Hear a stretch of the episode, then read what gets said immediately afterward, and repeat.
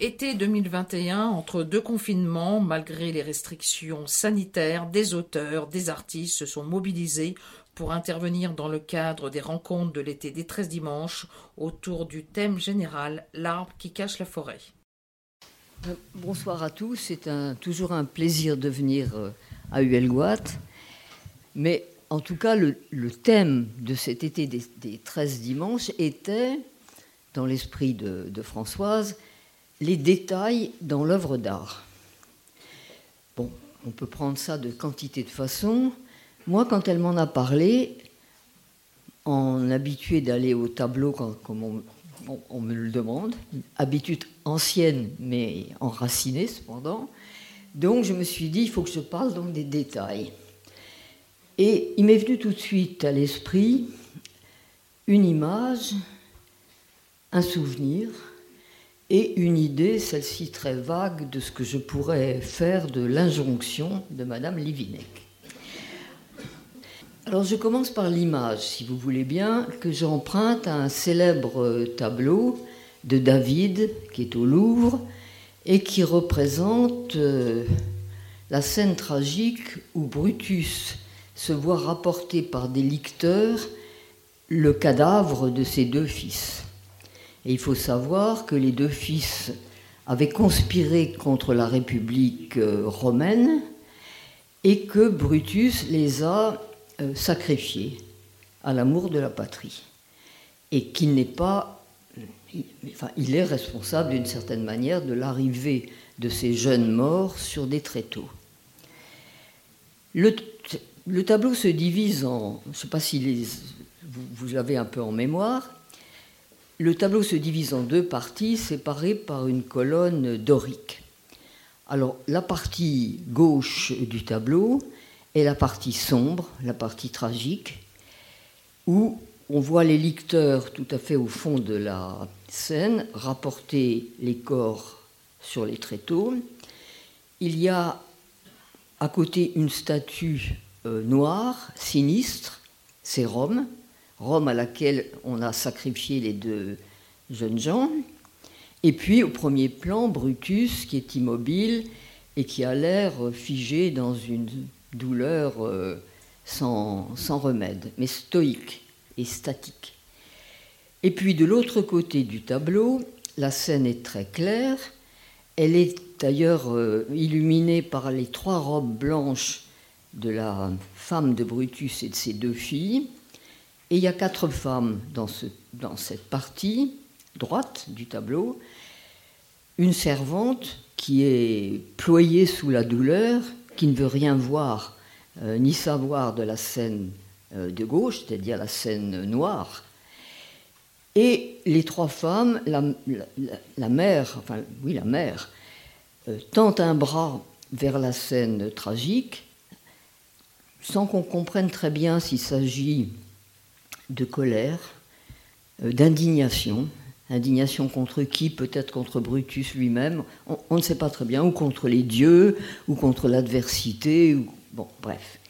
Et puis de l'autre bras, elle soutient euh, ses deux filles, elle enlace ses deux filles, dont la plus jeune euh, chancelle, s'évanouit. Voilà pour la construction de la scène décor euh, antique, très solennel, avec des colonnes, des, tentures. Et puis au milieu, il y a un détail.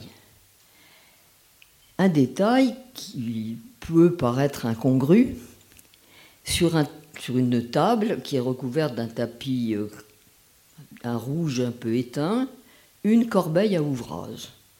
Et cette corbeille à ouvrage contient des ciseaux, un linge euh, écru tout ça, c'est dans des couleurs très claires. Un linge écru qu'on va coudre ou réparer. Et une grosse bobine de fil, elle-même écrue. Et une petite nature morte au milieu du tableau, qui d'ailleurs reproduite en détail, est, déjà un très joli tableau en, en soi. Et qui contraste évidemment avec le reste de la scène.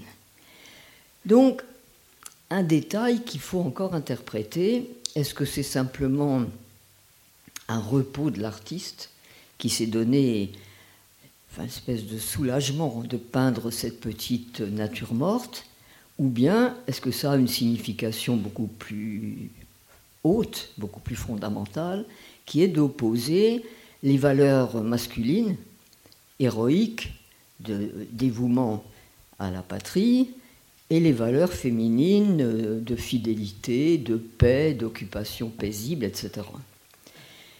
Il faut dire que la scène résonne avec l'atmosphère de la Révolution française et le thème, au fond, s'accorde aux événements parce qu'un des tests du patriotisme dans la Révolution française, c'était la capacité pour un être, quel qu'il soit, de donner son fils, euh, un fils, un époux, un amant, à la patrie.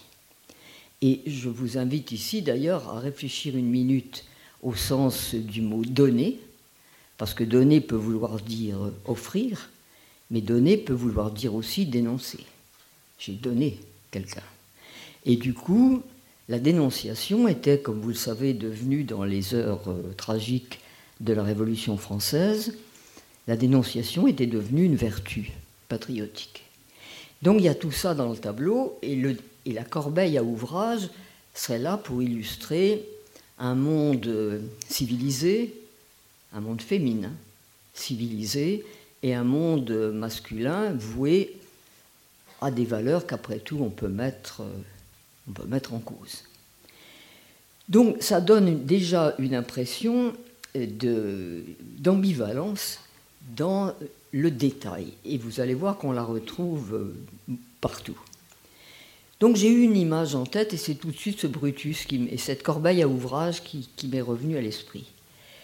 Et puis il m'est revenu à l'esprit aussi un souvenir qui est lié à Huelgoat et qui est euh, le souvenir de l'enchantement que nous procuraient les conférences d'Alain Ray je ne sais pas si certains d'entre vous l'ont écouté, c'était un bonheur, un bonheur de vagabondage euh, extrêmement savant et en même temps extrêmement libre dans les différentes acceptions d'un mot, quel qu'il soit. Et Alain Ray était capable d'emmener très, oui, très au loin euh, ses auditeurs en partant d'un simple mot. Et je me suis, j'ai pensé à ce qu'il aurait fait comme euh, arabesque savante et magnifique autour du mot détail, ce qui m'a donné envie de me plonger aussi dans le dictionnaire de façon beaucoup plus sommaire que lui, mais euh, sur le mot détail. D'ailleurs, je profite de ce souvenir d'Alain Ray qui nous a quittés il y a très peu longtemps pour vous dire qu'il y a un livre en préparation sur lui, un livre d'hommage qui va s'appeler Salut Alain, et qui va être publié en octobre. Je, ne suis pas assez compétente sur l'œuvre picturale pour me. Qui, qui, je pense, était dans son esprit, pas assez de compétences pour m'aventurer sur le terrain compliqué du détail dans l'œuvre picturale. Du reste, c'est un sujet sur lequel il y a une abondante bibliographie et un ouvrage passionnant de Daniel Arras, sur euh, le rôle du détail dans un tableau.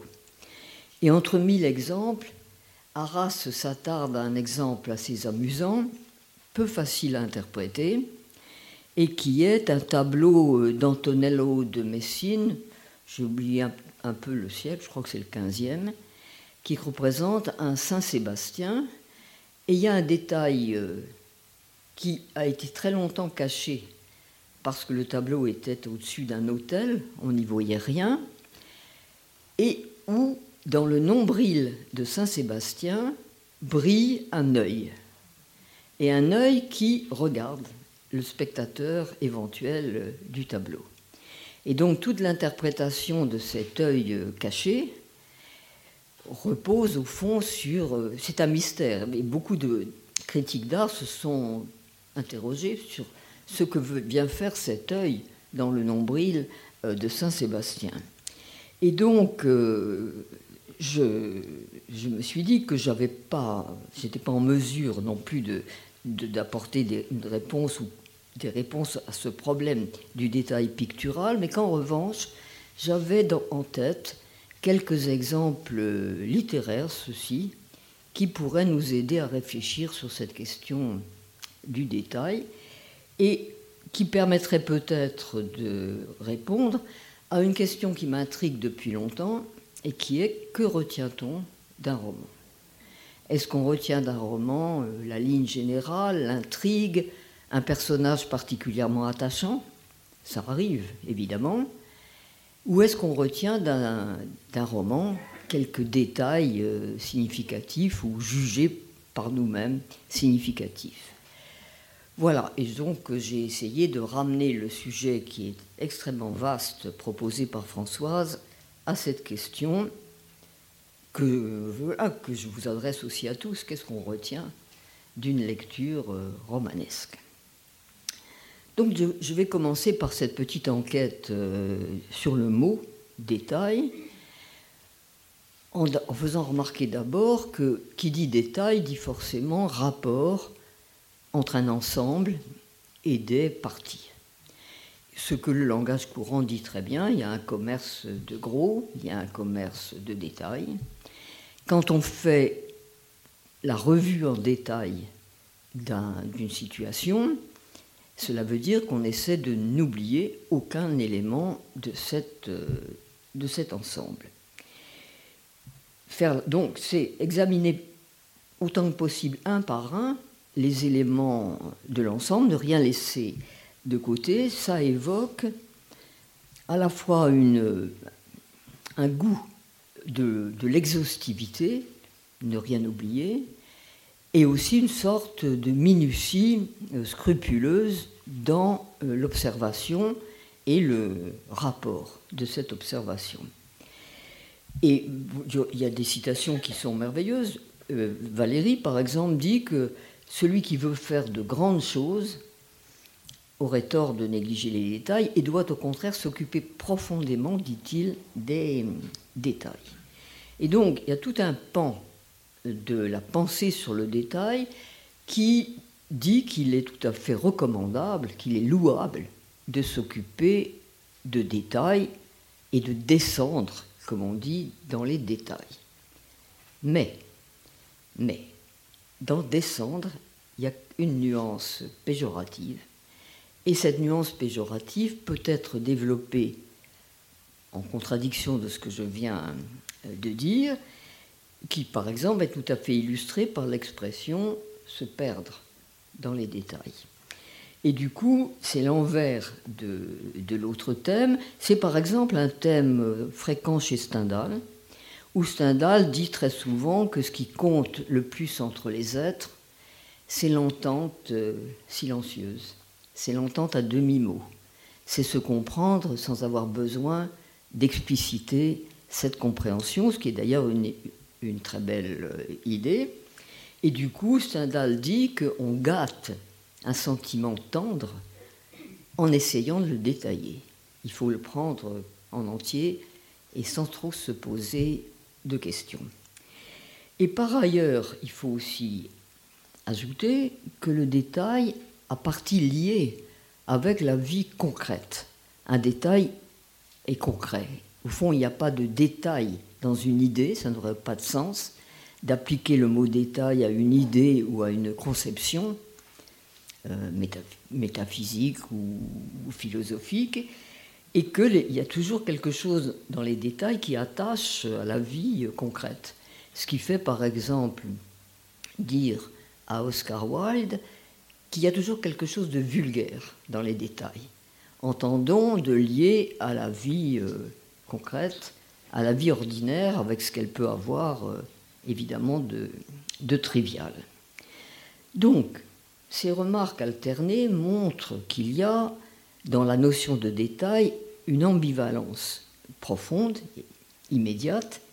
Tantôt le détail paraît absolument nécessaire à la compréhension de l'ensemble, et tantôt il paraît euh, superflu, voire euh, rapetissant, voir les choses par le petit bout de, la lorgnette. Et c'est commenté par beaucoup de nos grands moralistes, Vauvenargues par exemple, dit qu'il y a des grands génies, mais qui n'ont eu que l'invention dans les détails. Et c'est évidemment tout de suite reconnaître qu'il y a des talents subalternes. Il y a un talent qui s'attache aux petits, aux toutes petites choses de l'existence et sur lesquelles il n'y a, pas besoin de s'apesantir, sur lesquelles on peut passer légèrement. Et si on y réfléchit, ça explique la déclaration célèbre et sinistre de Jean-Marie Le Pen sur la Shoah comme détail. Affirmation profondément choquante si on songe que ce détail, c'est tout simplement l'extermination des Juifs d'Europe. Et cependant, Jean-Marie Le Pen, qui ne manquait pas de rhétorique, avait trouvé un moyen d'expliquer son, terme en disant, mais oui, c'est un détail d'un ensemble. Si on prend l'ensemble de la Seconde Guerre mondiale, l'ensemble de ses péripéties et l'ensemble de ses horreurs. Après tout, euh, la Shoah figure en effet, mais comme euh, un détail de l'ensemble. Alors bien entendu, c'est un, sophisme, mais c'est un sophisme qui a l'intérêt pour euh, la suite de la discussion de montrer l'ambivalence de ce mot détail. Dès qu'on l'emploie, au fond, on tombe sur le trop ou le trop peu. Et de fait, il y a des genres littéraires qui, euh, pâtissent presque du trop, trop de détails, qui tuent un peu le, oui, qui, qui tuent l'intérêt de l'intrigue.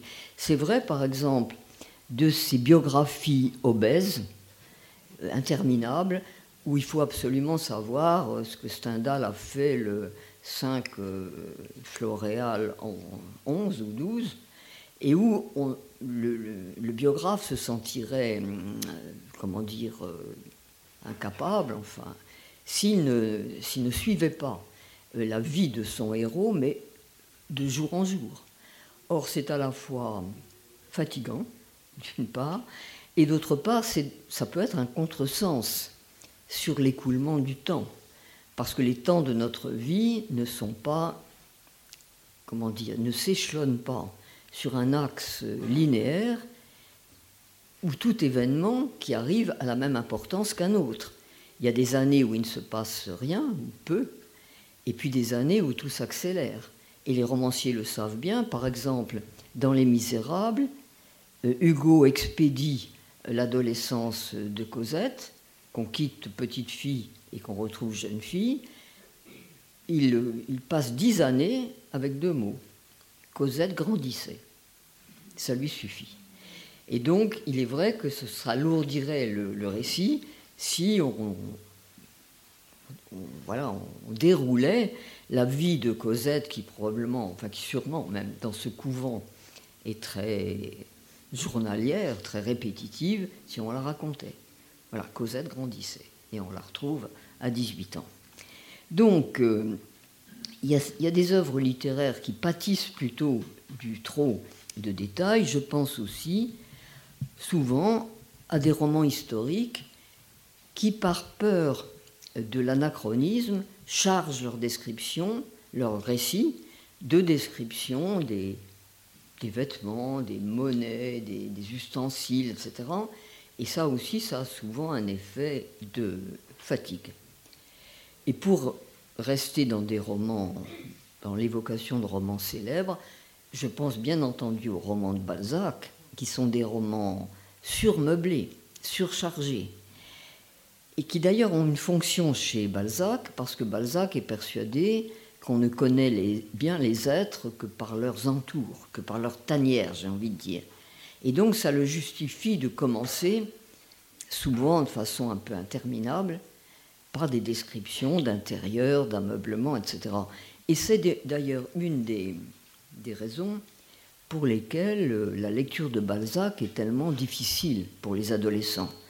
On entre dans, on peut prendre n'importe quel exemple, mais Eugénie Grandet par exemple, les adolescents se sentent un peu soulagés quand ils arrivent au moment, mais assez tard hein, dans, le roman, où Eugénie rencontre euh, le jeune homme mirobolant avec ses gilets brodés, un cousin, dont elle s'éprend. À ce moment-là, les adolescents reprennent un peu euh, vie dans le roman, si j'ose dire. Mais auparavant, l'ameublement du père Grandet, ça leur paraît bon, un peu barbant pour tout, pour tout dire. Donc, c'est complètement justifié parce que, par, par l'idée que Balzac se fait du développement des personnalités et des êtres, mais ça paraît bien long euh, pour euh, la lecture euh, adolescente. Ça, c'est pour les romans du trop de détails. Mais il y a aussi des romans qui pâtissent du peu de détails, des romans qui donnent peu à voir. Exemple, la littérature classique, les romans classiques du XVIIe siècle, où par exemple on cherche en vain la description d'un paysage particulier. Pourquoi? Parce que les héros de ces romans, quand ils vont à la campagne, pour eux la campagne est de façon absolument générale synonyme d'ennui, d'ennui mortel. Il n'y a rien à décrire.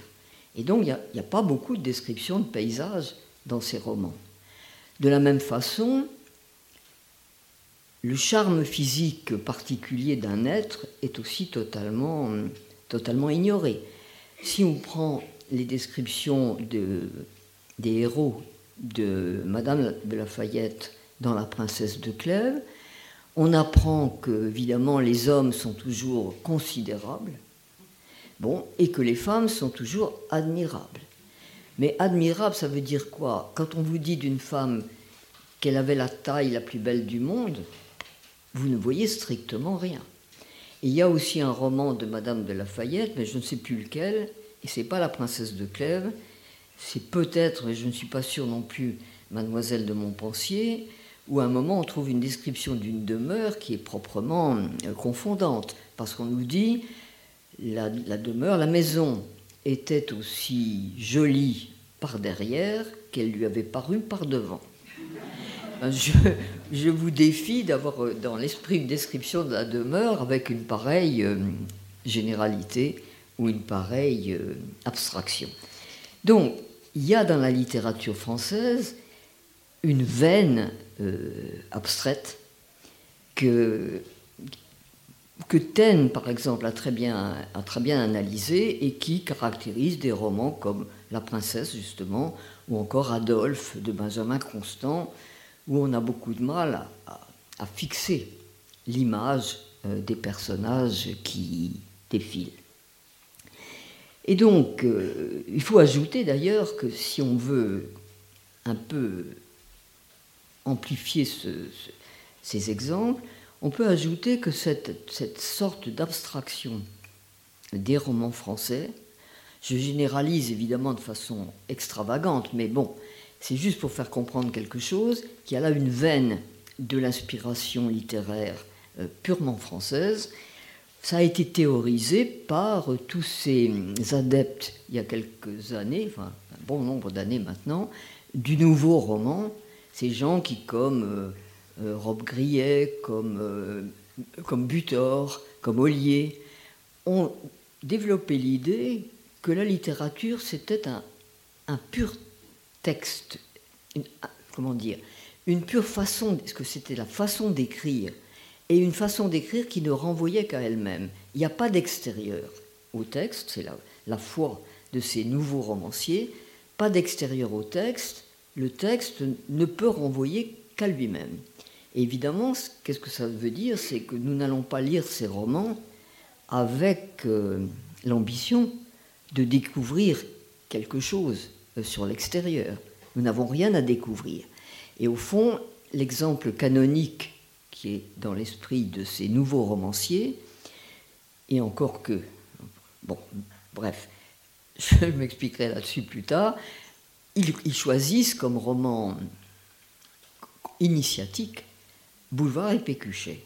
Pourquoi Boulevard et Pécuchet, qui, eux, sont caractérisés quand même physiquement chacun Mais bon, et parce que Flaubert a dit qu'avec Bouvard et Pécuchet, il entreprenait cette euh, folle entreprise d'écrire un roman sur rien.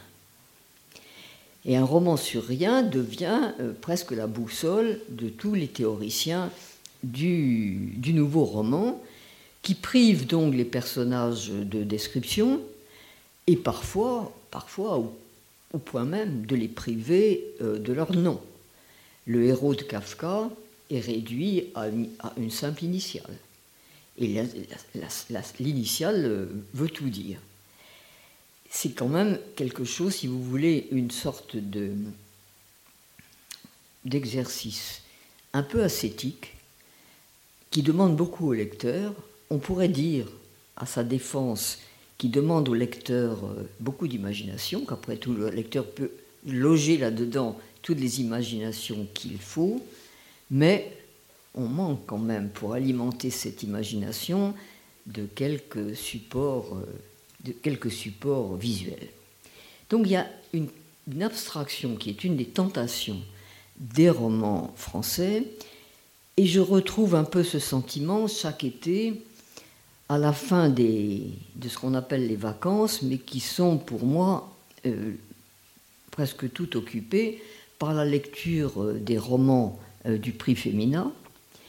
Et comme le prix Féminin a deux prix essentiels, le prix du roman français et le prix du roman étranger, on est habitué à la fin de cette, cet exercice estival de lecture, on, on est obligé de faire la comparaison.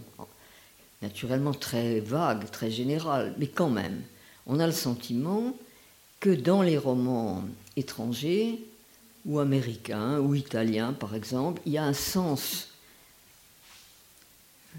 de la société autour, de ce qui entoure les personnages, c'est-à-dire qu'on sort de l'analyse des sentiments pour avoir un regard sur le monde extérieur qui porte les personnages. Et du coup, on a des romans qui sont lestés d'une sorte de connaissance de la société, de, sociologie, alors que souvent les romans français sont dépourvus de détails qui sont pourtant essentiels à toutes les existences, la profession euh, qu'on exerce, l'argent qu'on gagne, c'est-à-dire tout un côté trivial, si on peut dire, de l'existence, mais qui quand même leste chacune de nos existences. Ça, souvent, dans les romans français, c'est un peu brumeux, c'est lointain. Alors que pour beaucoup de romanciers étrangers, ça fait vraiment le, comment dire, le cœur du cœur, le vrai du vrai d'une existence.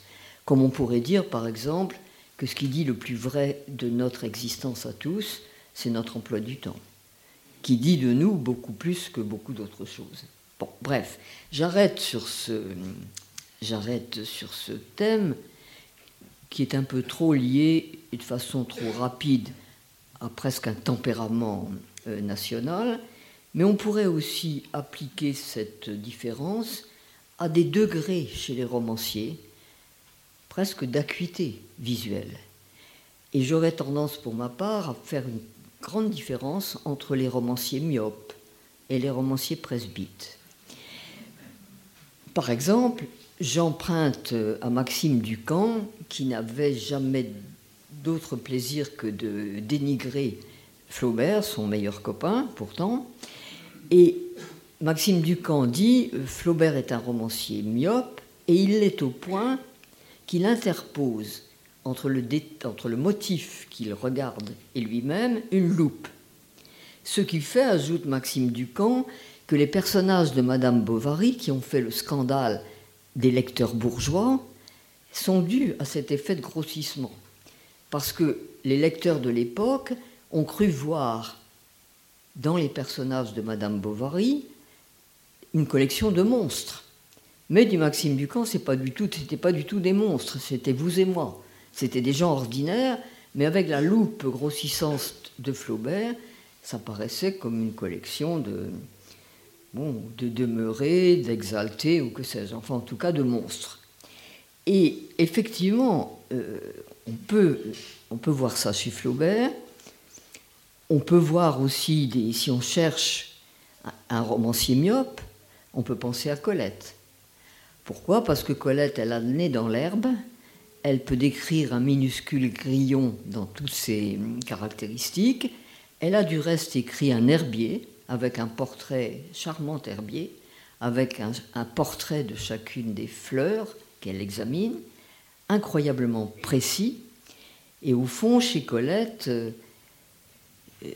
la sensation, la sensation immédiate est reine. Et c'est elle qu'il importe de décrire, et c'est pourquoi les romans de Colette sont pleins de... C'est une récolte, au fond, de, de, menus merveilles contenues dans les objets de, tous les jours, contenus surtout dans les plantes, dans les fruits, etc. Donc un monde de saveurs, d'odeurs, de couleurs, qui a du reste un charme euh, incroyable. Mais euh, c'est effectivement le, oui, c'est une sorte d'hypertrophie euh, de la vision ou de l'odorat ou du goût, et ça fait tout l'intérêt des, des, romans de Colette. Mais on pourrait opposer à Colette, chez nous, des romanciers presbytes. Exemple, si vous voulez, typique, la description par Hugo de la bataille euh, de Waterloo dans Les Misérables. Hugo s'imagine juché sur une colline et regardant la bataille comme un panorama où il voit absolument tout. Il voit euh, la place des bataillons, leur disposition, leurs mouvements. Il voit aussi sur le plateau une faille qui va coûter, une faille de terrain qui va coûter d'ailleurs la victoire à l'armée euh, française. Donc, euh, il est omniscient et omniprésent. Et si on compare à la même bataille de Waterloo décrite par Stendhal dans La Chartreuse, où Fabrice, c'est l'ironie d'ailleurs de l'affaire, s'est enrôlé dans l'armée française pour se couvrir de gloire, parce qu'il pense que la guerre euh, couvre de gloire ses héros, et comme vous savez, Fabrice suit la bataille de manière totalement éclatée, une vision qui est parcellarisée en toutes petites scènes, mal liées les unes aux autres, et à la, fin, euh, Fabrice est même presque incertain d'avoir assisté à une bataille. Donc c'est particulièrement ironique puisque pour lui c'était l'emblème de la réussite euh, d'une vie, se couvrir de gloire à la bataille, il n'y comprend rien. Il fait des rencontres auxquelles il n'accorde aucun sens. Dans les cadavres qu'il croise, il ne reconnaît même pas les ennemis des amis, ceux qui sont des nôtres ou les adversaires. Bref, il y a une sorte d'errance euh, presque hébétée de, de Fabrice euh, sur le champ de bataille. Et du reste, la bataille est un des thèmes qui permet le mieux, je crois, dans la littérature de faire la part entre le romancier myope et le romancier presbyte. Parce que, par exemple, dans Guerre et paix, il y a deux récits de la bataille de Borodino.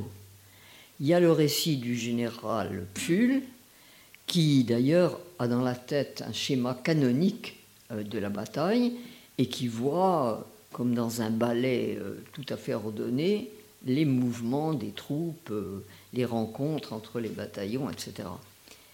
Et puis il y a la vision de Pierre euh, Bezoukov, qui lui se trouve plongé dans la bataille un peu, un peu par hasard, et qui, euh, lui aussi, au début, a dans la tête l'image réglée, canonique du général Full, mais dès qu'il a mis le pied dans une bataille réelle, plus rien de tout ça n'existe. Et au contraire, euh, lui, non plus n'y comprend rien. dans la bataille, il y a quelque chose d'intempestif, parfois un cri, un cri qui est venu d'on ne sait où, poussé par je ne sais qui, mais qui peut être un cri totalement trivial, par exemple quelqu'un qui crie euh, Les gars, on est foutus. Et tout d'un coup, il y a une sorte d'effervescence, on ne sait plus où on est, c'est le chaos, on ne voit plus que des fuyards de tous côtés, tantôt russes, tantôt autrichiens, etc. Et là, c'est une vision effectivement rapprochée euh, de la bataille qui n'a plus rien à voir avec la vision lointaine qu'on a, par exemple, dans les manuels d'histoire quand on vous raconte une célèbre euh, bataille.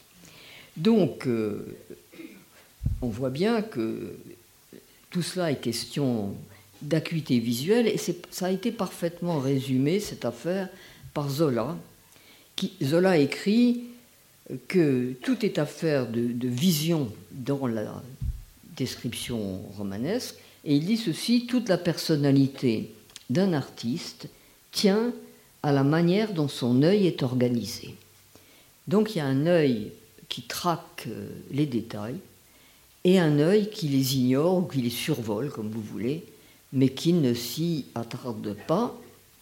Et j'y reviendrai peut-être un peu plus loin à propos des carnets d'enquête que Zola euh, comment dire, fabrique chaque fois qu'il aborde un sujet. Et le sujet n'est traité qu'à la suite d'enquêtes euh, tout à fait minutieuses. Alors, bien entendu, jusqu'à présent, avec ma distinction entre les romanciers myopes et les romanciers presbytes, j'ai beaucoup exagéré pour les besoins de la démonstration l'opposition parce que, bien entendu, tout roman, quel qu'il soit, comporte, il est vrai à des doses euh, très variables, à la fois une intrigue et à la fois des détails. Mais est-ce que l'intrigue et les détails interviennent à partie égale? Pas tout à fait, et là-dessus on a été quand même assez alertés, enfin les critiques littéraires ont été assez alertés par une enquête d'un formaliste russe qui s'appelle Vladimir Prop et qui a développé la thèse selon laquelle les intrigues des romans ne sont pas en nombre illimité. Et c'est un homme qui avait fait un gros travail sur la collecte des contes populaires russes, ceux qui se transmettaient de manière euh, orale. Et il en avait conclu que tous ces, ces milliers de romans qu'il avait lus étaient réductibles à 31 intrigues. Pas une de plus, pas une de moins, point sur lequel vous imaginez bien, il y a eu une flopée de critiques qui ont ajouté au chiffre ou bien retranché du chiffre, enfin qui ont contesté violemment propre. Euh, Lévi-Strauss était un d'eux. Euh, Paul Ricoeur aussi a repris le thème. Bref, ça a été très contesté. Malgré tout, malgré tout, Prop nous a légué quelque chose d'important, qui est le fait, le déséquilibre entre l'intrigue et les détails. Parce que effectivement, les intrigues obéissent à des schémas qui peuvent être assez simples. En revanche, les détails sont illimités. Alors, l'intrigue est-elle limitée à quelques fonctions ou à quelques structures que Prop euh, emploie beaucoup ce mot de structure? Je prends un exemple, je m'en tiens à la première, je ne vais pas vous énumérer les 31 bien sûr, mais je m'en tiens à la première. Il dit qu'une des premières intrigues possibles est celle-ci qui est très simple, le héros quitte sa maison. Le héros quitte sa maison, autrement dit, il établit tout de suite une sorte de disjonction dans le récit. Bon, d'un côté ce qu'il quitte, ce vers quoi il va, ce vers quoi il s'aventure, et tout ça, dit propre, ça fait une intrigue très simple, très simplette. Mais de fait, si vous regardez les romans, vous, vous voyez tout de suite qu'un nombre considérable de romans peuvent venir s'abriter sous cette euh, formulation très sommaire. Par exemple, euh, Les Trois Mousquetaires. D'Artagnan quitte euh, son village, muni de trois choses je me demande si j'oublie pas en chemin la troisième. Un cheval, une épée probablement, j'ai oublié. Un cheval, une épée, une lettre de recommandation pour le monde extérieur qu'il va hum, affronter. Les Misérables, Jean Valjean quitte euh, la maison euh, de ses neveux. Les grands romans initiatiques de nos grands romanciers du XIXe siècle racontent tous la même chose. Si on songe à Julien Sorel dans Le Rouge et le Noir, si on songe à Lucien de Rubempré dans Les Illusions perdues, Balzac cette fois, si on songe à Frédéric Moreau dans L'éducation sentimentale, Flaubert, donc nos, trois grands romanciers du XIXe siècle, Stendhal, euh, Flaubert et j'en oublie un au passage, et, qu'est-ce que j'ai dit? Stendhal, Balzac et Flaubert, les, trois, et ça fait des romans absolument incomparables les uns aux autres, avec une, intrigue identique. Donc, ce que j'entre pas dans la discussion de Lévi-Strauss avec Prop, c'est très compliqué, mais il est vrai quand même qu'on peut retenir euh, de Prop euh, cette, euh, cette idée qu'il y a un schéma narratif qui est relativement simple, sommaire, qui peut se répéter dans des romans extraordinairement disparates, divers, et que ce qui, ce qui introduit la diversité et le disparate dans nos existences, ce qui est précieux, bien sûr. C'est ce qui fait qu'aucune existence ne ressemble absolument à, aucune autre. Ce qui introduit la diversité et ce disparate et l'intempestif, c'est le détail. Donc ça redonne au détail par rapport à l'intrigue ou même par rapport au charme d'un personnage précis dans un roman qui nous séduit, qui nous capte, nous captive, les détails qui ont l'air de n'être rien du tout retrouvent toute euh, leur importance. Et ici, je retrouve une, très intéressante définition euh, de l'œuvre romanesque. Il y a eu il y a quelques années de cela, il y a eu un grand article de Pascal Quignard dans le débat qui essayait de, répondre à la question qu'est-ce qu'un roman? Et Pascal Quignard disait ceci c'est que le roman est le genre littéraire qui a de l'affinité avec les détails, comparé à d'autres genres littéraires qui pourraient être l'épopée ou la tragédie, etc deux raisons. Alors, il, en donne deux raisons. Pourquoi est-ce que le roman a une affinité avec les détails de l'existence? Ben D'abord parce que le roman dégénéralise. Le roman désabsolutise, si j'ose dire, c'est-à-dire que, contrairement à un essai, par exemple, d'idées, le roman ne dit pas euh, tout se passe comme ça, ne dit pas toujours. Le roman dit parfois au lieu de toujours. Et le roman ne dit pas non plus tous et toutes, comme on dit aujourd'hui, mais plutôt quelques-uns et quelques-unes. Donc il y, a, dans le roman une sorte d'impossibilité à énoncer des généralités, et ça explique l'affinité du roman et des détails de l'existence.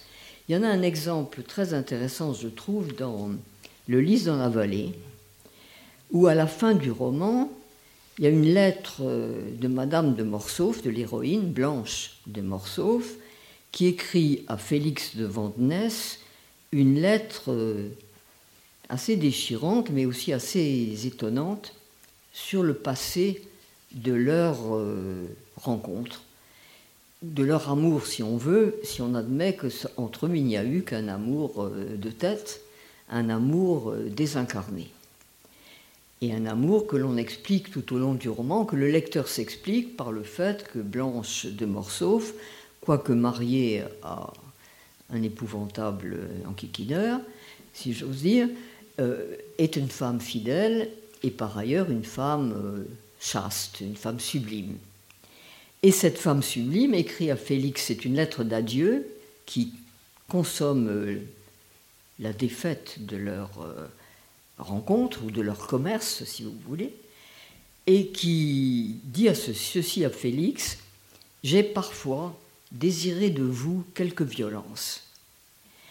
Et là, c'est absolument stupéfiant parce que il pourrait y avoir une interprétation maximaliste de ce que je viens de dire qui ferait de Blanche de Morsauf quelqu'un qui regrette de n'avoir pas été violée.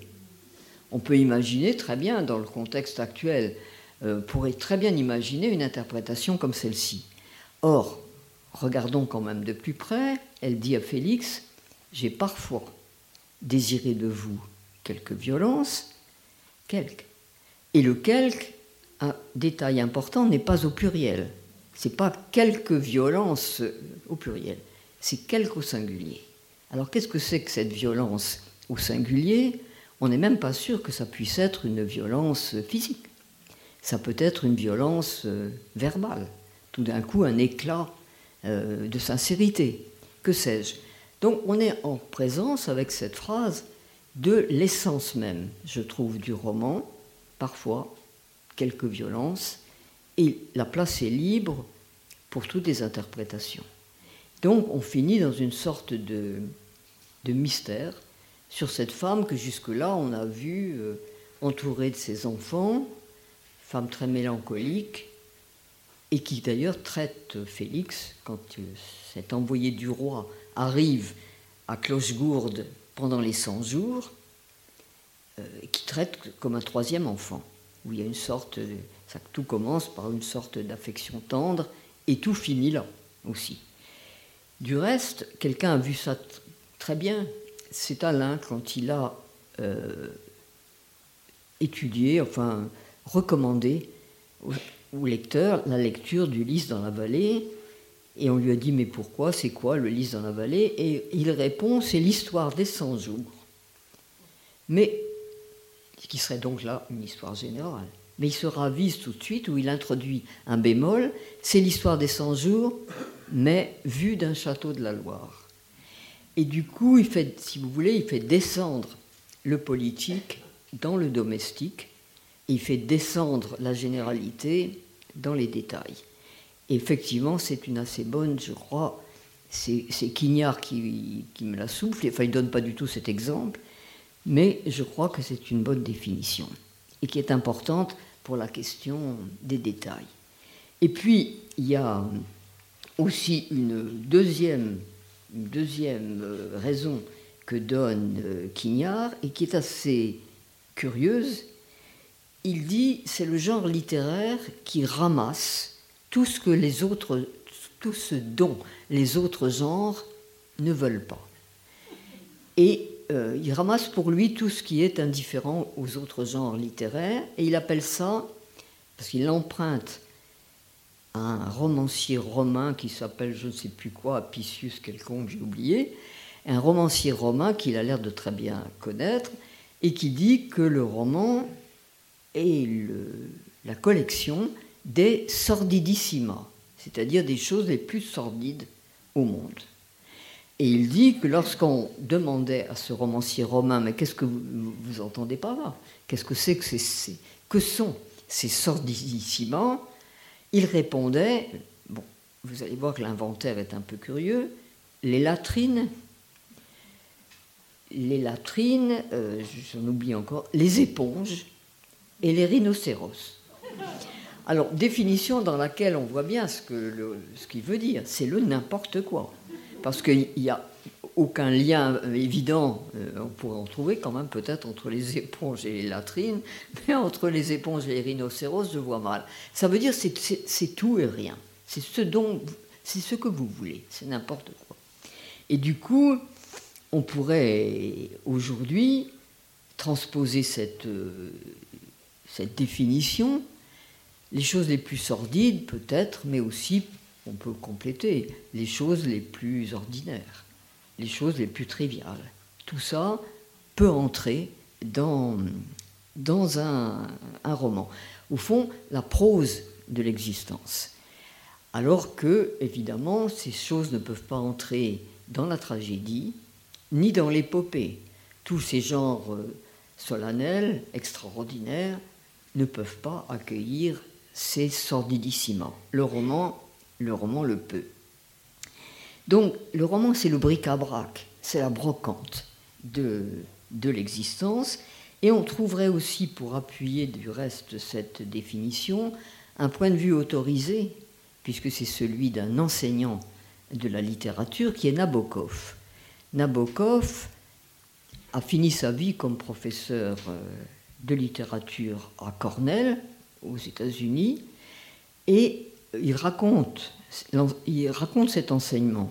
D'ailleurs, en disant que probablement 3% ou 4% de ses étudiants ont retenu quelque chose de son enseignement, donc il est assez pessimiste, mais il s'ingéniait, par exemple, chose étonnante, à, à, dessiner au tableau la casquette de Charles Bovary, dans Madame Bovary. Il ne trouvait pas ça inutile, d'illustrer la description de Flaubert par le, dessin de la casquette. De la même façon, quand il euh, faisait étudier Anna Karenine, il entamait son propos par la description des wagons de nuit entre Moscou et Saint-Pétersbourg. Et il ne trouvait pas ça superflu euh, de le faire. Et autre chose, toujours dans Anna Karenine, il, euh, il déplorait le fait qu'un des personnages, Liovine, qui a des vues sur l'agriculture, développe un peu abondamment, à ses yeux, de Nabokov, dans le roman, ses vues utopiques euh, sur l'agriculture, alors qu'il aurait mieux valu, dit Nabokov, consacrer des pages à l'effet que faisaient les boucles noires sur le cou délicat et blanc d'Anna Karenine. Donc, dans les admirations littéraires de Nabokov, il faisait entrer par exemple Gogol, parce qu'il disait qu'il était le premier à avoir mis du jaune et du violet dans les paysages russes. Il admirait aussi Tchékov pour avoir décrit les saules morts qui euh, longent les chemins boueux d'une steppe euh, tout à fait désolée. En revanche, il n'aimait pas Dostoïevski, et il a expliqué pourquoi, c'est que Dostoïevski, malgré des fulgurances, n'avait aucun sens, dit-il, des couleurs. Et que pour le collectionneur de papillons qu'était Nabokov, c'était évidemment une faute suprême d'être insensible aux couleurs. Et je reviens toujours à mon problème des détails de l'existence. Et euh, par ailleurs, et, j'y reviendrai du reste, il admirait énormément Proust. Pourquoi? Parce que. il, en donnait d'ailleurs une définition qui est, qui est, très belle, si je la retrouve. Euh, oui, il disait que la phrase de Proust est un soulier du Père Noël, bourré d'un nombre miraculeux d'incidents, de parenthèses, de digressions sur une minuscule euh, anecdote. Et du reste, je pense que Proust aurait été profondément d'accord avec cette définition, puisque Proust disait le roman est une démocratie de détails. Pourquoi démocratie? Parce qu'au fond, tout détail en vaut un autre, et qu'il y, a effectivement une égalité des détails, y compris dans leur insignifiance ou dans leur prétendue insignifiance. Et euh, en tout cas, le conseil que tirait euh, Nabokov de toutes ces remarques, faites pour les étudiants de, Cornell, c'était écoutez, si vous voulez écrire un roman, ou même si vous voulez simplement le comprendre et le goûter, caressez les détails. C'était le conseil ultime pour les apprentis littérateurs. Donc, on comprend d'ailleurs, et je reviens du reste à cette euh, remarque que j'ai déjà presque faite, on comprend pourquoi les, romanciers ont tellement tenu à nourrir leur euh, recherche d'observations et d'observations tout à fait minutieuses. Zola, par exemple, vous savez, il y a quelques années, euh, Jean Mallory et, Henri Mitterrand avaient publié les carnets d'enquête de Zola pour chacun de ses romans. Et avaient.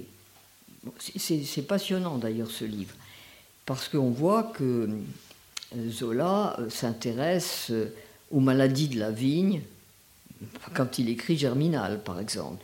Il s'intéresse au commerce de nouveautés et dans les détails quand il écrit Le bonheur des dames.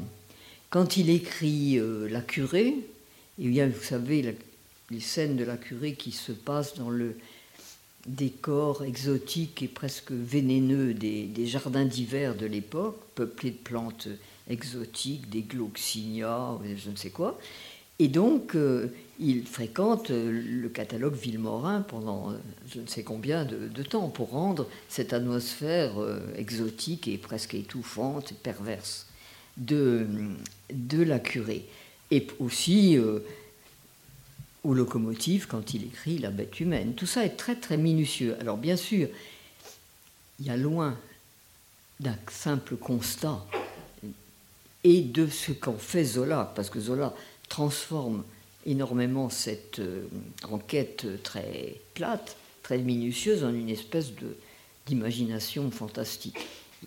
Bon, là aussi, il a une sorte de grossissement qui rappelle la loupe de, de Flaubert. Mais en tout cas, euh, quoi qu'on fasse, quoi que le romancier fasse de ces détails collectionnés, ça c'est un autre problème. En tout cas, il lui importe, semble-t-il, de les collectionner avant de, commencer. Alors, il est temps quand même d'en venir à ce que le détail peut apporter à un roman. Je crois qu'on pourrait dire que le roman, que les détails font croire, que les détails font voir, que les détails font comprendre et que les détails font sentir. Et je vais prendre quelques exemples. Bon, d'abord, le détail fait croire. Et là, il y a un énorme problème qu'on aborde et qui est qu'est-ce qui fonde? Ça aussi, c'est à, livrer à votre réflexion ou à la discussion. Qu'est-ce qui fonde notre croyance dans un roman? Qu'est-ce qui fait que nous y croyons? Pas, pas si simple.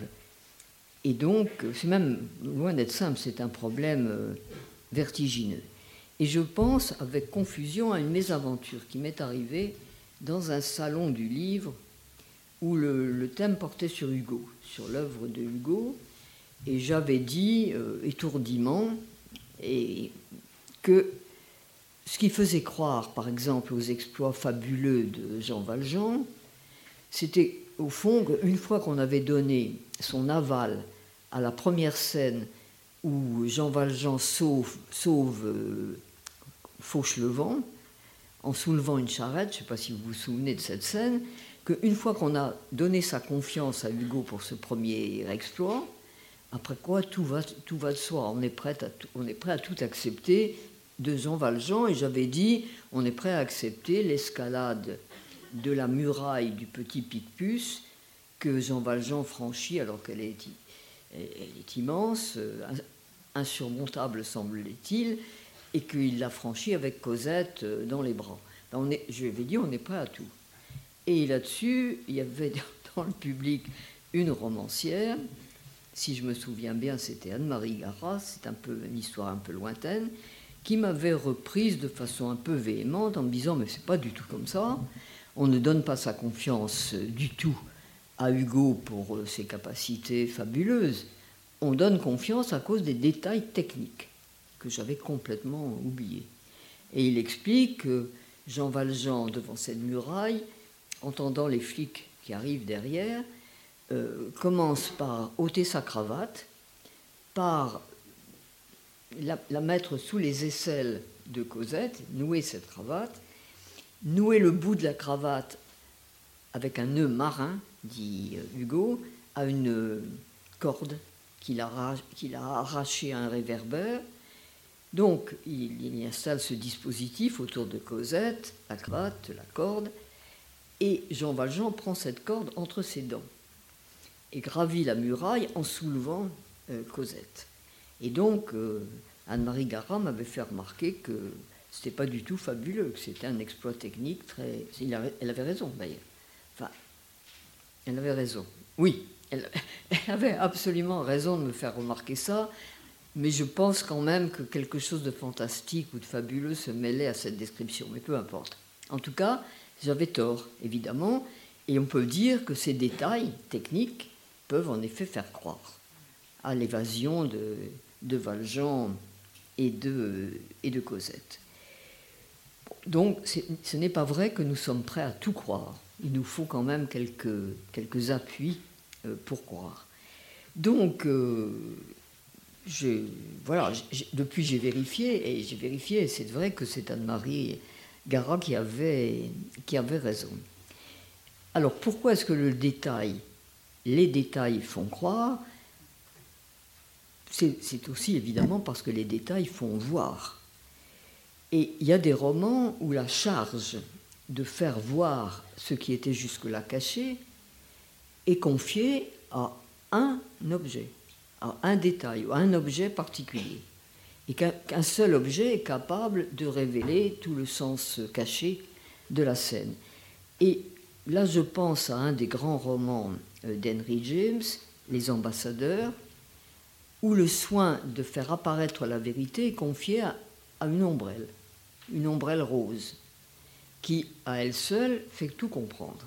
Alors, je vais être obligé de vous raconter un peu le roman, même brièvement, en souhaitant d'ailleurs que ce récit vous invite à lire le roman si vous ne l'avez lu, qui est un des, à mes yeux, des plus beaux romans. Alors voilà de quoi il est question. Je suis obligé d'entrer un peu dans l'intrigue, mais avec l'idée que ça vous donnerait peut-être envie de le lire. Les ambassadeurs sont selon le titre d'un roman dont l'intrigue est la suivante. Il s'agit d'une veuve du Massachusetts qui dirige une petite entreprise industrielle qui fabrique un objet tellement vulgaire que James n'arrive pas à dire de, quoi il s'agit. Mais le lecteur subodore qu'il s'agit d'un objet d'hygiène assez vulgaire, assez trivial, enfin, peu importe.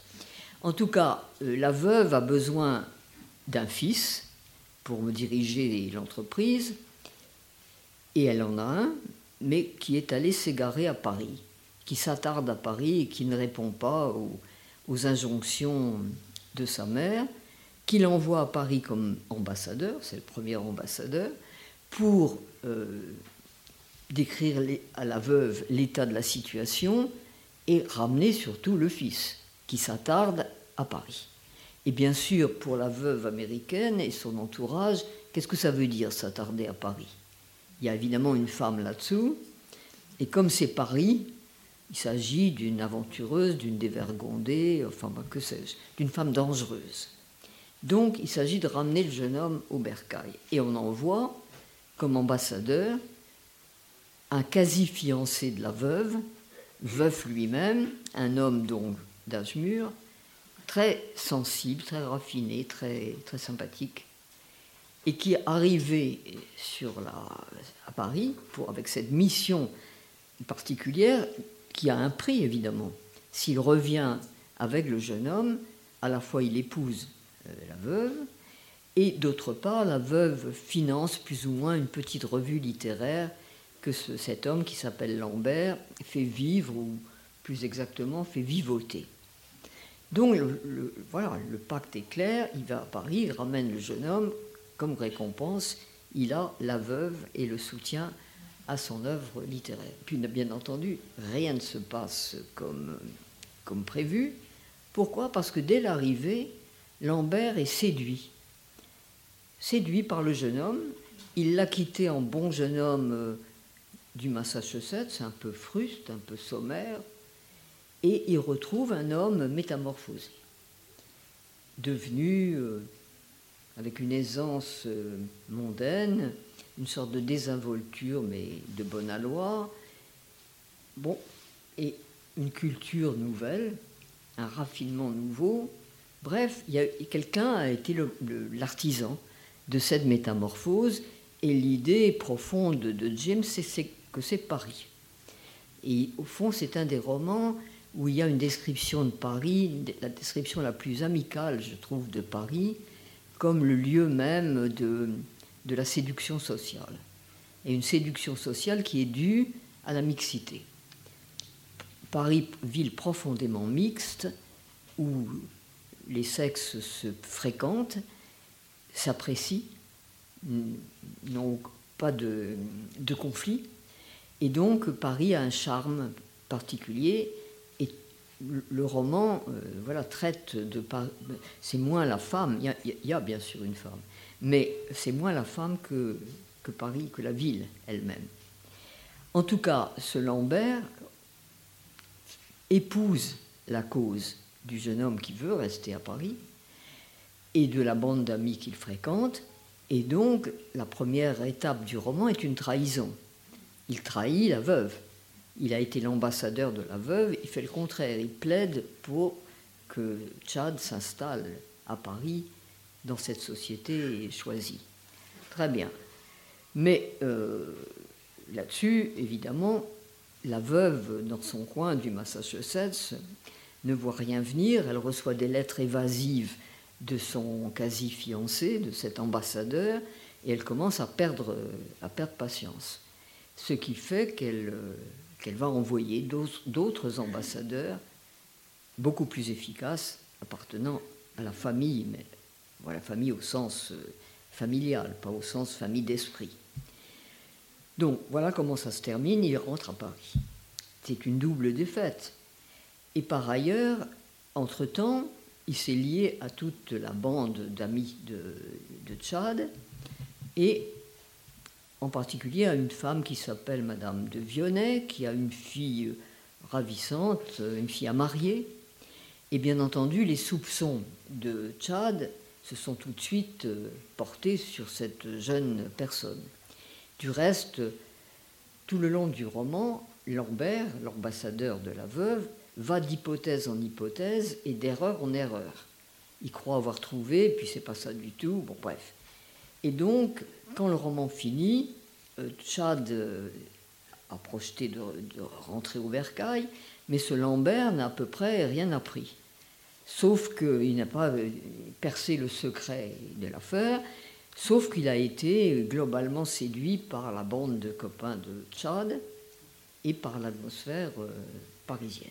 Il n'a qu'une envie, lui aussi, c'est de ne pas rentrer. Donc c'est à la fois il plaide la cause de Tchad et la sienne parce qu'il voudrait s'établir à Paris. Bon. Des fêtes, des doubles puisque Chad rentre, mais Lambert ne sait toujours pas pourquoi. Et il y a une dernière euh, partie du roman qui est magnifique parce que Lambert doublement défait se, paie euh, une petite diversion, une, promenade à la campagne, dans un paysage euh, bucolique, archétypique de la France, collines douces, rivières paisibles, frangées par des peupliers, et lui s'accorde une petite balade solitaire et une journée dans une auberge de campagne charmante, et sur la terrasse, il est en train d'attendre son dîner en contemplant le paysage et en se disant voilà, c'est la compensation, j'ai perdu, ça rentre, mais voilà, j'ai goûté le, le charme du paysage euh, bucolique. Et puis, à un tournant de la rivière, on voit apparaître une barque avec une ombrelle rose. Et dans cette ombrelle rose, Lambert se dit, j'ai vu ça quelque part déjà. Je connais cette ombrelle. Et quand l'ombrelle et la barque approchent, l'homme qui est dans la barque rame et la femme est assise sous son ombrelle. Et plus la barque se rapproche, plus Lambert découvre de qui il s'agit. Il s'agit de Madame de Vionnet, dont il est tombé amoureux d'une amitié amoureuse sans doute, mais dont il est tombé amoureux lui-même, l'ambassadeur, et du, jeune Tchad. Comme cette barque ne comporte aucun bagage, on en conclut que les deux occupants de la barque ont un logis voisin dans une autre auberge de campagne, à un autre coude de la rivière, et que bien entendu il s'agit d'amants. Donc Madame de Vionnet, qui euh, s'est employé en dénégation, non, il n'y a pas d'aventure amoureuse du côté de Tchad, de Tchad lui-même qui a nié comme un diable d'avoir aucune affaire amoureuse.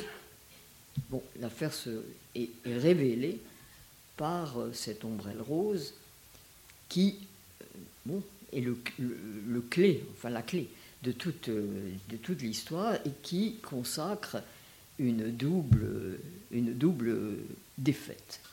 Donc voilà, voilà le roman et voilà le détail qui, d'un seul coup, fait apparaître euh, la, la vérité. Et c'est évidemment, on retrouve ici la dialectique du révélé caché qu'on a déjà rencontré avec le dictionnaire. Un détail révèle, celui-là illumine toute la scène au sens propre comme au sens figuré. Donc le détail révèle, mais le détail peut aussi cacher. Et Françoise avait donné comme sous-titre à ses entretiens L'arbre cache la forêt. Il est vrai que, l'arbre peut en effet cacher la forêt, ce qui rendre visible ce qui a été très longtemps cachés. Et on peut illustrer donc l'idée que les, détails qui éclairent peuvent aussi obscurcir la scène. On peut, on peut le trouver aussi dans quantité d'autres romans. Et je, je, vais convoquer pour illustrer ce cas particulier des détails qui, qui cachent la vérité, des romans c'est pas un roman, c'est plusieurs romans parce qu'ils traitent à peu près tous le même thème, d'une romancière anglaise que j'aime beaucoup, qui s'appelle Anita Bruckner, qui par ailleurs est critique d'art, et ça, ça compte aussi dans sa perception des détails, et qui raconte à peu près toujours la même histoire, mais euh, à chaque fois différente. Elle commence par diviser l'humanité en lièvres et en tortues n'est pas une bipartition sexuelle, parce qu'il y a des femmes lièvres, comme il y a des hommes tortues, mais bon. Mais cette bipartition est, est plutôt une bipartition de tempérament. Les lièvres, les lièvres courent. Et ils courent vers quoi? Ils courent vers leurs espoirs, vers leurs ambitions, vers leurs désirs. Et ils sont donc des êtres euh, de, poursuite, de chasse, des êtres avides, des êtres euh, voraces, qui ne s'embrassent pas beaucoup des conséquences de leurs actes, qui sont indifférents à la suite de leurs actes. Et les tortues, en revanche, sont des êtres euh, discrets, silencieux, lents, bien sûr, qui mettent beaucoup de temps à envisager les problèmes et à les comprendre. Et tous les romans d'Anita Bruckner sont consacrés à la rencontre entre un lièvre et une tortue. Et quand une tortue rencontre un lièvre, elle est fascinée, elle est éblouie par la créature qui court si vite vers ses, désirs. Et elle croit, la tortue, qu'elle peut elle aussi courir. Donc elle, se, elle s'y lance, si j'ose dire, lentement, mais elle s'y lance, et bien entendu, c'est la catastrophe. C'est la catastrophe, le lièvre s'en va chasser ailleurs, poursuivre ailleurs, et il reste à la tortue, qui est souvent une femme quand même, il reste à la tortue le soin d'organiser désormais une vie euh, mélancolique et une vie où plus évidemment plus rien d'exaltant ne, ne se présentera. Et donc, euh, Anita Bruckner décrit euh, la débâcle des rêves chez ceux qui ont par malheur rencontré un lièvre ou une lièvre, la débâcle des rêves et la façon surtout de l'organiser. Et tout le propos des romans d'Anita, c'est euh, de, décrire comment, les tortues victimes euh, des lièvres vont parvenir à organiser de manière à peu près convenable ou décente leur existence. Et c'est là qu'éclate, je trouve, le talent d'Anita Bruckner, qui est de faire comprendre.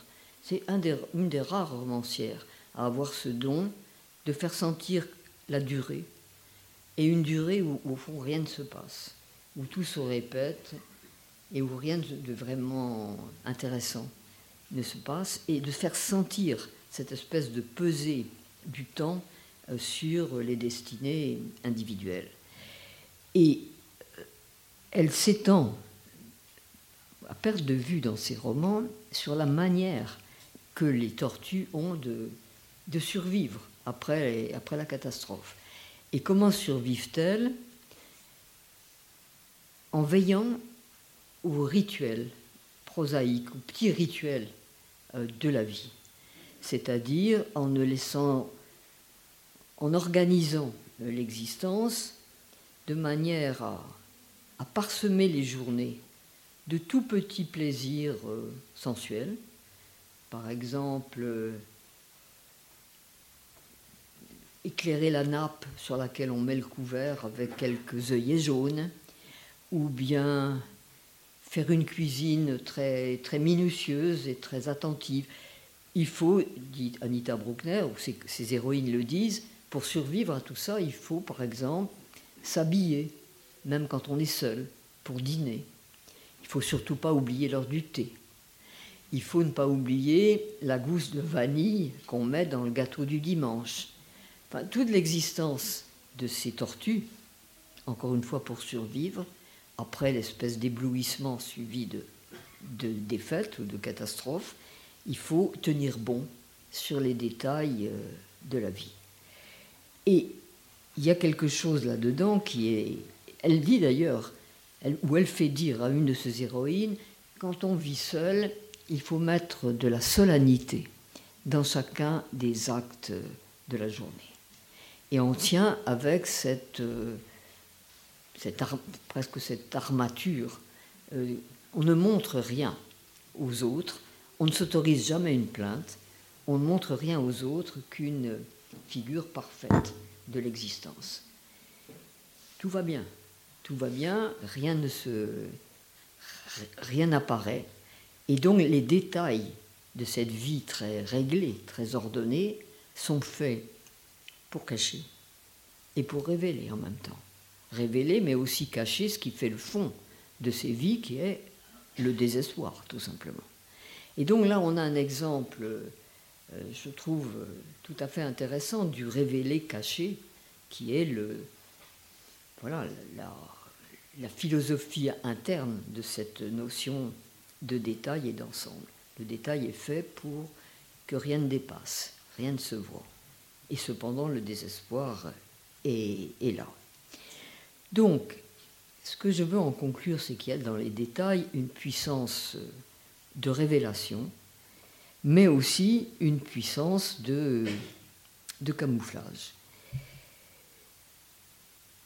Et le plus surprenant, je crois, dans toute cette affaire, c'est de voir qu'il y a une compréhension profonde de la vie, même quand on ne sait rien. C'est-à-dire que les détails sont capables de faire comprendre une situation, ou plutôt de la faire sentir à quelqu'un qui n'y comprend rien, qui n'a pas les éléments pour la comprendre. Ce qui montre alors l'extraordinaire euh, magie presque du détail. J'en prends juste un exemple, qui est le roman qui est à la limite du roman et de l'histoire d'ailleurs, que Françoise Chandernagor consacre à l'assassinat silencieux du petit Louis XVII, qui est captif au temple après la mort violente de ses parents, du père, puis de la mère et de la tante, et qui finit par mourir de, de délaissement d'indifférence, d'ennui dans cette chambre, dans cette pièce du temple où il est enfermé et que François Chandernagor appelle la chambre. Et il y a là quelque chose. Alors, pour raconter cette euh, affaire atroce, François Chandernagor prend deux parties. Le premier parti, c'est de raconter l'histoire du point de vue du gamin, du point de vue obscur et brumeux du gamin. C'est-à-dire que si on pose à cet enfant, mais qu'est-ce que c'est la révolution? L'enfant répond, euh, il y a un jour où on m'a fait marcher sur une table, pendant que des cocardes blanches volaient au-dessus de moi, et c'est le 1er octobre 1789, le banquet, le fameux banquet. Et puis il dit aussi, il y a un jour où on m'a déguisé en fille, où on m'a rebaptisé, on m'a appelé Aglaé, je ne sais pas pourquoi, et on est parti en voyage. Et le voyage, c'est la fuite à Varennes, c'est l'arrestation de la famille royale à Varennes qui décide de toute la suite de la Révolution, mais qui est racontée par l'enfant, surtout par le, bon, le, presque le, le dégoût, enfin le, la déception d'avoir été déguisé en fille, qui n'a pas été facile à vivre, semble-t-il. Et puis, il y a aussi un jour, il peut le raconter, où on enfonce un bonnet rouge sur la tête de papa, et papa n'entre pas dans le bonnet, qui est trop petit pour lui. Et puis, enfin, il y a eu un jour où j'ai cru, le, petit garçon, mourir de chaleur dans un endroit grillagé. C'est le 10 août 1792. Euh, Donc toute la Révolution est racontée uniquement filtrée par les souvenirs du petit garçon qui ne met de nom sur rien, qui ne sait pas du tout qu'il raconte un grand événement euh, historique. Et deuxième pari, on raconte donc l'histoire à travers le petit garçon, mais on la raconte aussi, et ça c'est encore plus intéressant je trouve, à travers les objets qui meublent cette chambre. C'est une chambre un peu étrange, logée dans une prison. C'est une chambre dans laquelle on a déménagé en hâte quelques objets élégants, raffinés, tirés à la hâte des Tuileries. Et si on regarde, on voit qu'il y a par exemple un miroir avec un trumeau, il y a une bergère, euh, il y a des chandeliers, il y a des, restes, des reliques euh, d'élégance dans cette chambre. Mais si on regarde de plus près, on voit que les portes sont fermées, que les verrous sont mis, que les fenêtres sont, sont obstruées, que la crasse a envahi euh, la chambre, la chambre est en train de tourner progressivement à la bauge, un, endroit euh, sordide, et le petit garçon va mourir dans cet endroit de, délaissement et d'indifférence absolue. Et pourtant, il y a quelqu'un qui a tout compris, sans, ou plutôt, qui a tout senti, sans rien comprendre, qui est un personnage totalement ordinaire, qui est le personnage de fiction que Sondernagor introduit dans son, dans son livre, et qui est une laveuse. Une laveuse qui a d'ailleurs euh, un prénom euh, lumineux qui s'appelle Blanche Rose, qui est le personnage le plus lumineux du roman, et qui ne sait absolument rien. Il, elle lave au pont neuf des ballots de linge qu'on lui apporte euh, du temple, d'une famille, dont elle ne sait rien. Elle ne sait pas si que c'est le roi, la reine, euh, Madame Élisabeth, le petit Louis XVII, elle ne sait rien. Mais en frottant ce linge, qui s'appauvrit au fil des, mois. Parce que d'abord, le linge qui était visiblement celui de l'homme disparaît.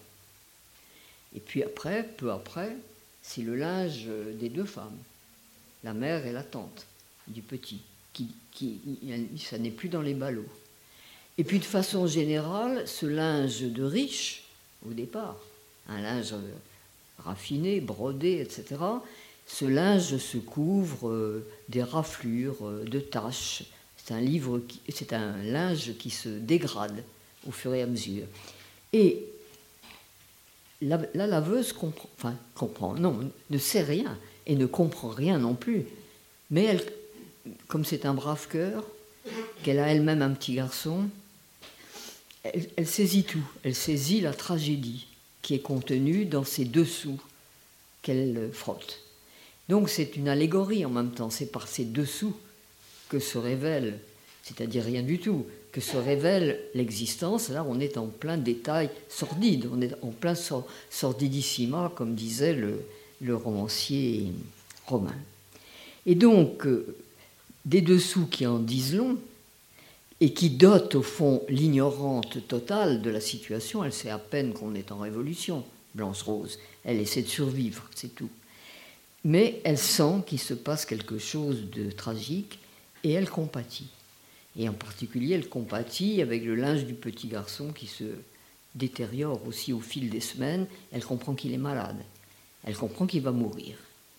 Donc, la personne qui est la plus ignorante de, l'affaire comprend tout grâce à l'observation du détail.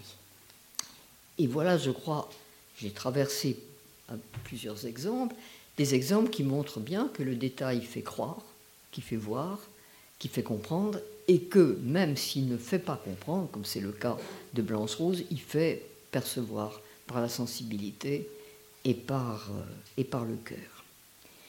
Et donc, quantité de problèmes restent pendant dans cette affaire parce que le sujet choisi par Françoise Livinec est, un sujet d'une très grande ampleur, mais je veux en venir maintenant au point crucial et final. Que retient-on euh, d'un roman? Pour aller vite, euh, est-ce qu'on retient l'intrigue ou les détails? Est-ce qu'on retient les personnages ou, leurs entours, ou leur environnement. Et un exemple peut nous aider à cette comparaison, c'est celle qui, existe entre un romancier comme Stendhal et un romancier comme Balzac. C'est un exemple qui est, assez éclairant parce qu'après tout, dans les, classes de, notre, ma jeunesse, se livrait périodiquement un duel entre Stendhal et Balzac, lequel est le plus grand romancier. Et je crois que l'hypothèse de la jeunesse, c'est que Stendhal est un plus grand romancier. La jeunesse aime Stendhal, d'abord parce que Stendhal a la bonne idée de ne pas faire vieillir ses personnages. Il les, tue avant. il les fait disparaître avant qu'ils ne se perdent dans les compromis douteux de la vieillesse. Et donc, euh, oui, la jeunesse préfère Stendhal. Et puis, je crois que plus on vieillit et plus on est sensible au poids euh, des péripéties de l'existence et qu'on est plus sensible à Balzac et aux métamorphoses des personnages dans Balzac. Bref, c'est une digression, pardonnez-moi, j'en suis un peu coutumière. Mais en tout cas, euh, il y, a un exemple qui fait très bien comprendre la différence. Euh, c'est Monterland, je crois, qui raconte qu'il est insensible complètement à Stendhal. Il n'y entre pas du tout. Et donc, à un de ses amis, il dit J'aimerais quand même trouver quelqu'un qui m'explique en détail quelles sont les beautés de Stendhal. Et Julien Gracq, qui commente cette anecdote, dit eh ben, voilà en quoi ce n'avait absolument rien compris à Stendhal, parce qu'il n'y a pas de beauté, de détail dans une œuvre qui est entièrement faite de mouvements. L'œuvre de Stendhal, c'est on caracole avec ces jeunes héros et on, attend la, suite, on attend ce qui va venir, comment va se dérouler l'histoire. On est emporté soi-même dans l'espèce de fougue qui traverse les romans de Stendhal. Et en revanche, bah, le Balzac ne permet pas au lecteur de, s'emporter. Balzac demande au lecteur un peu de patience, un peu de lenteur. Par exemple, un roman que j'aime beaucoup, en particulier parce qu'il se situe à Guérande, un, roman de Balzac, Béatrix, raconte euh, l'histoire euh, sentimentale de ce jeune aristocrate, Caliste, entre deux femmes, entre deux amours, entre deux femmes. Et par beaucoup encore d'autres péripéties. Mais avant d'en arriver là, il faut se taper, si j'ose dire. C'est pas du tout un bon terme, parce que c'est passionnant. Il faut passer par euh, le pays de Guérande, les entours de Guérande. C'est d'ailleurs magnifique. Les couleurs les couleurs du pays. Et puis il y a deux pays, il y a deux côtés, comme dans Proust, il y a deux côtés. À Guérande, il y a le côté presque africain et un côté bocagé, euh, presque normand. Donc il faut passer par là, le paysage guérandais, l'architecture de Guérande après. Ensuite, euh, le milieu aristocratique où vit euh, le jeune Caliste, les hiérarchies sociales à Guérande, bref, il y a un très grand nombre de pages avant d'arriver au cœur du cœur euh, du, roman. Donc Balzac nous demande de la patience, alors que Stendhal, lui, est toute impatience. C'est le contraire. Du coup, euh, on ne peut pas lire les deux romans en retenant les mêmes choses. Si bien qu'à la question que retient-on d'un roman, je vais faire une réponse normande, justement. C'est que ça dépend et du lecteur, et du pacte de lecture entre le lecteur et le livre.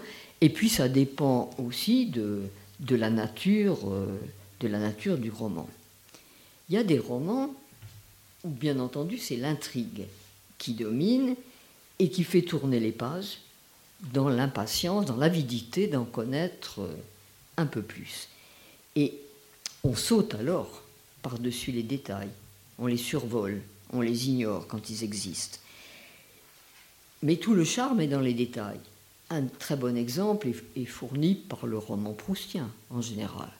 Pourquoi par, par le roman proustien? Parce que par exemple, le roman proustien est fait de quantité de petites intrigues, parfois du reste très voisines de l'enquête policière, de la traque. Est-ce que vraiment euh, Albertine a couché avec André? Ça peut prendre évidemment des, des pages dans Proust, mais de façon encore beaucoup plus sommaire ou banale. Ou... Est-ce que, ça c'est le propos de Tante Léonie, Tante Léonie c'est la recluse qui vit des potins qui lui sont rapportés, et un, un, moment très passionnant dans la vie de Tante Léonie est de savoir si oui ou non Madame je ne sais quoi, une notabilité de Combray, est arrivée à la messe avant ou après l'élévation. Problème formidable. Et elle charge évidemment Françoise, la fidèle domestique, de lui rapporter par le menu ce qui s'est passé entre le moment où la dame en question a quitté son euh, domicile, où elle a rencontré tel ou tel, et où, hélas, elle n'est pas sûre d'être arrivée à la messe avant l'élévation. Bref, tout ça prend des pages et des pages, mais euh, comment dire, on attend la fin avec pas mal de tranquillité quand même. On s'en moque un peu de savoir si. Bon, mais tout, tout tient précisément dans, la, dans le voyage de la rumeur, dans les potins du, du, village et dans le fait que cette pauvre tante Léonie, qui ne quitte pas sa chambre, est obligée de se. qui est extrêmement avide de potins, est obligée d'avoir recours à un tiers pour, euh, pour se renseigner. Mais bien sûr, euh, bien sûr, euh, là, on se concentre sur les, oui, sur les potins, sur les petits détails de, la vie à Combray, et on se moque un peu du résultat de l'enquête de Françoise, qui d'ailleurs n'est jamais, aux yeux de tante Léonie, assez précise, qui n'en finit pas de redemander des confirmations, etc. Donc, ça dépend beaucoup, évidemment. Euh, dans, Proust, est-ce qu'on retient une intrigue? Même les intrigues qui sont alimentées par la jalousie, le fait de savoir effectivement ce qui s'est passé exactement, euh, parfois euh, entre le rez-de-chaussée du palace et le sixième étage, entre le liftier et un, un protagoniste quelconque d'un roman de Proust, ça a beau être fait comme une petite enquête policière, on se moque aussi un peu du résultat. Parce que ce n'est pas le résultat qui compte, c'est le mécanisme de la jalousie et les détails de la jalousie. Et il faut souvent à Proust quantité de pages pour expliquer, par exemple, comment Madame Swann, c'est-à-dire Odette, qui a fini par épouser Swann, comment elle interprète euh, la mode, d'une manière tout à fait personnelle, c'est-à-dire qu'elle suit la mode, mais elle a toujours le génie d'ajouter à sa toilette une petite allusion au siècle passé, à une mode euh, archaïque ou une mode désuète. C'est juste une touche, mais une touche qui transforme tout et qui fait d'elle, euh, bien que ne suivant pas scrupuleusement la mode, une sorte de bête de mode des pages et des pages chez Proust, sur les dentelles, sur les ruchers, sur les crevés, sur les manches bouffantes, sur que sais-je. Des pages et des pages dans lesquelles on ne s'ennuie pas. Mais, bon, la contribution de tout ça à une intrigue, la seule intrigue chez Proust, c'est que le temps se perd et que les gens vieillissent et qu'on retrouve tous les protagonistes à la fin de l'histoire comme s'ils étaient grimés, comme ils s'étaient grimés pour la dernière scène pour le final avec toute la troupe. Donc c'est une intrigue tellement banale, tellement vague, tellement universelle, que ce n'est pas à elle qu'on s'attache, mais à la manière dont on y arrive. Donc ça c'est un cas tout à fait particulier où le détail euh, triomphe dans toutes les pages. Mais il y a quand même des romans privilégiés, je dirais, où le détail devient non seulement symbole euh, de l'ensemble, enfin symbole en effet de l'ensemble, mais au fond, à lui seul, euh, dit presque tout, ce qu'il faut savoir. Alors il y, a, pour ça des objets privilégiés. Il y a par exemple dans l'ameublement de Nana, euh, la courtisane, il y a au milieu du salon trône un immense fauteuil rouge. Un fauteuil pour deux en réalité immense fauteuil rouge qui, voilà, qui représente à lui seul euh, la volupté, le plaisir, que sais-je. Il y a, à contrario, des objets sinistres. Le gâteau de mariage de Miss Havisham dans le roman de Dickens, Les Grandes Espérances, c'est un gâteau qui date du jour des noces. Le mari s'est tiré ce jour-là, opportunément. Et il n'y a pas eu de mari, donc. Mais il y a le gâteau de noces qui, bien sûr, après avoir traversé des, années, est rongé de, de verre, une chose infecte, surmonté d'un échafaudage d'araignée, enfin, c'est une chose épouvantable, qui est là au milieu de la pièce pour toujours, et qui résume à lui seul une fêtes euh, qui est, qui est consommée. Il y a aussi des scènes où le détail raconte en effet une défaite, mais qui n'est pas encore consommée, qui est pressentie. Quant au retour de son voyage de noces, Emma Bovary arrache un à un les chardons qui se sont agrippés à sa robe de mariée parce que le cortège s'est déroulé à travers les champs. Il y a là aussi toute une, symbolique et un pressentiment de ce qui va arriver. D'autant plus d'ailleurs évidemment choisi par Flaubert pour faire écho au cortège de deuil de Madame Bovary qui suit le même déroulé à travers, euh, à travers les champs. Donc, dans ce genre de roman, le détail est inséparable de l'ensemble. On ne peut même pas faire la différence entre l'ensemble de l'intrigue et le détail. Et pour me faire mieux comprendre là-dessus, je prendrai, mais j'ai fini, rassurez-vous, je prendrai l'exemple du dénouement des Misérables. Les Misérables, apparemment, se terminent comme un conte bleu.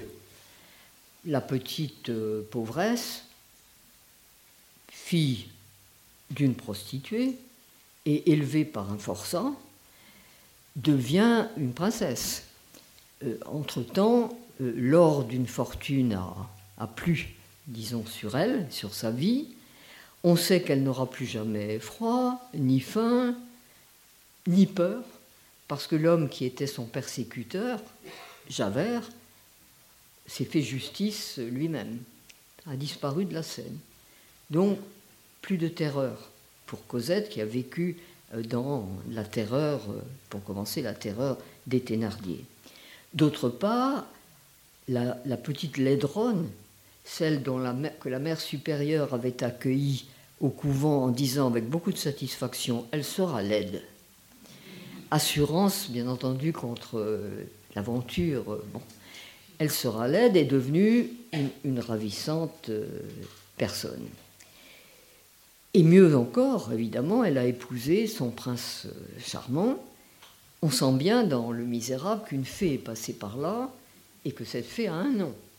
Cette fée a le nom de l'homme fabuleux qui a réussi tous les exploits dont j'ai déjà parlé pour que Cosette puisse euh, désormais cultiver tranquillement ses roses et n'avoir peur euh, de rien. Donc on serait tenté de conclure à une fin triomphante, mais ceux d'entre vous qui ont lu le roman savent que cette fin triomphante est en réalité une fin crève-cœur. Pourquoi? Parce que les jeunes mariés triomphants s'enfoncent dans, dans l'autisme de l'amour, dans l'égoïsme de l'amour, qu'ils ignorent celui qui a été l'artisan et à quel prix de leur bonheur, et s'ingénient à le pousser gentiment mais fermement hors de leurs existences et que Jean Valjean finit sa vie dans, dans le crève-cœur de, l'ingratitude. Mais, euh, oui, et puis j'ajoute aussi que l'amertume de la fin des Misérables est d'autant plus grande que rien n'a changé dans le monde. Il y a toujours des prostituées, il y a toujours des forçats, il y a toujours des misérables. Tous ces efforts, on a envie de retracer la série d'exploits extraordinaires, chimériques de Jean Valjean et de se dire, ben, et tout ça pour ça, pour faire deux égoïstes, euh, deux jeunes bourgeois égoïstes dans leur petit bonheur personnel, Est-ce que c'est ça, vraiment? Donc, il y a un côté euh, qui serre le cœur quand on finit Les Misérables, mais la leçon du livre n'est pas là, à mon avis, elle est dans un détail. Et dans un détail qui est dès le début du roman et qui est, qui est à la fin du roman, et qui est le fait que dans le testament que Jean Valjean fait pour Cosette, il y a les chandeliers. Et les chandeliers, ce sont les chandeliers de l'évêque de Digne que Jean Valjean, encore bandit, a volé à l'évêque. Comme vous savez, l'évêque n'a pas porté plainte, a refusé de considérer ce vol comme un, délit, a fait don des chandeliers à Jean Valjean, et ces chandeliers ont été l'objet de la conversion de du héros vers le bien, vers le bien majuscule, peut-être pas vers Dieu, mais au moins vers la représentation du bien. Et donc, Les Misérables, c'est quand même l'histoire, au bout du compte, d'un héritage qui n'est pas un héritage d'argent, bien que les chandeliers soient en argent, mais qui est un héritage euh, spirituel, au fond, qui détient la capacité assez mystérieuse de métamorphoser les êtres. Et c'est l'exemple même, je trouve, du détail qui est chargé d'une telle force symbolique qu'il résume à lui tout seul toute l'intrigue et il illustre le, thème de ce propos et le thème de Françoise Livinec. L'arbre, dit-elle, peut cacher la forêt, mais l'arbre peut-être aussi peut révéler l'épaisseur, le mystère de la forêt, ce qui change évidemment tout. Alors, je dis tout de suite que j'en reste là, étant d'ailleurs, mais euh, j'ai laissé beaucoup de choses en plan et sans développement qui mériteraient qu'on y réfléchisse tous.